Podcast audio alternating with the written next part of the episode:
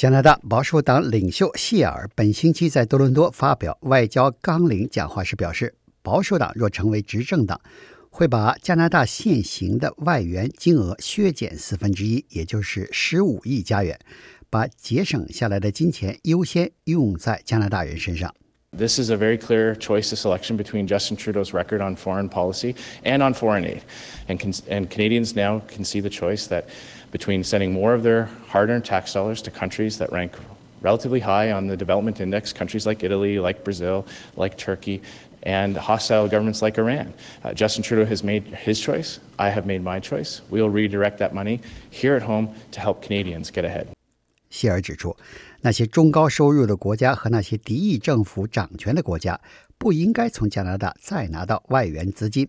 不能像特鲁多的自由党政府那样，为了去争取联合国安理会非常任理事国的一个席位，而在国际上乱撒金钱。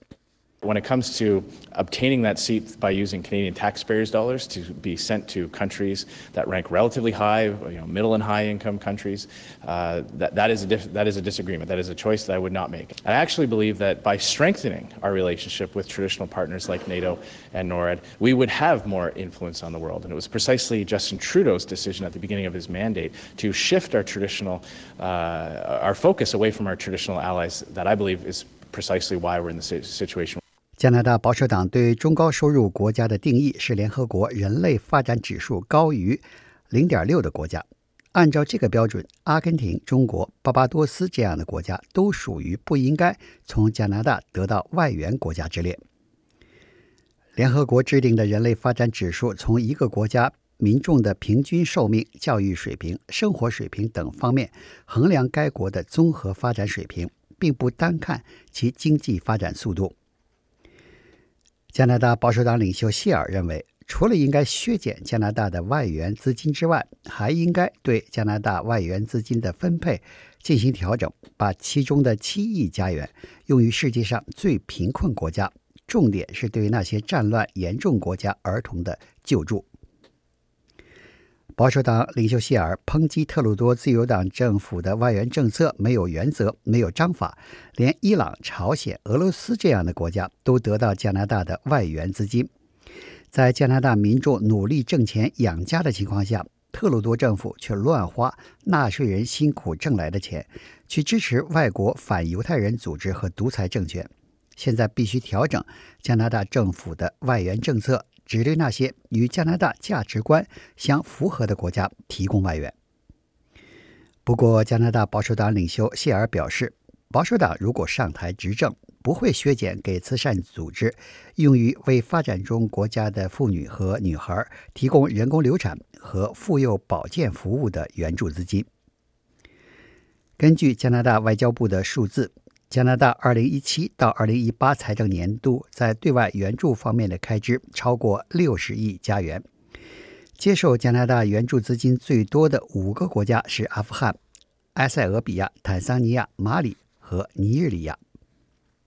在2015到2017年期间，加拿大为联合国教科文组织捐款90万加元，用于研究如何改善伊朗教育体系的问题。不过，这一项目实际上是在哈珀保守党政府执政末期就已经开始了。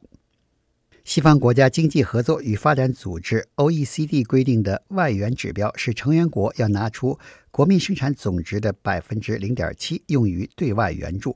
但作为 OECD 成员国，加拿大目前的外援拨款占国民生产总值的比例却只有百分之零点二八。与日本和新西兰处于差不多相同的水平。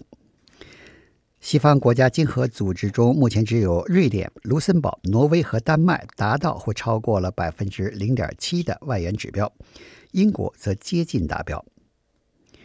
代表加拿大非政府外援组织和慈善组织的加拿大国际合作理事会发表声明说，他们对保守党领袖谢尔要削减加拿大外援资金的讲话感到担心。强调对外援助有助于加拿大在国际舞台发挥重要作用。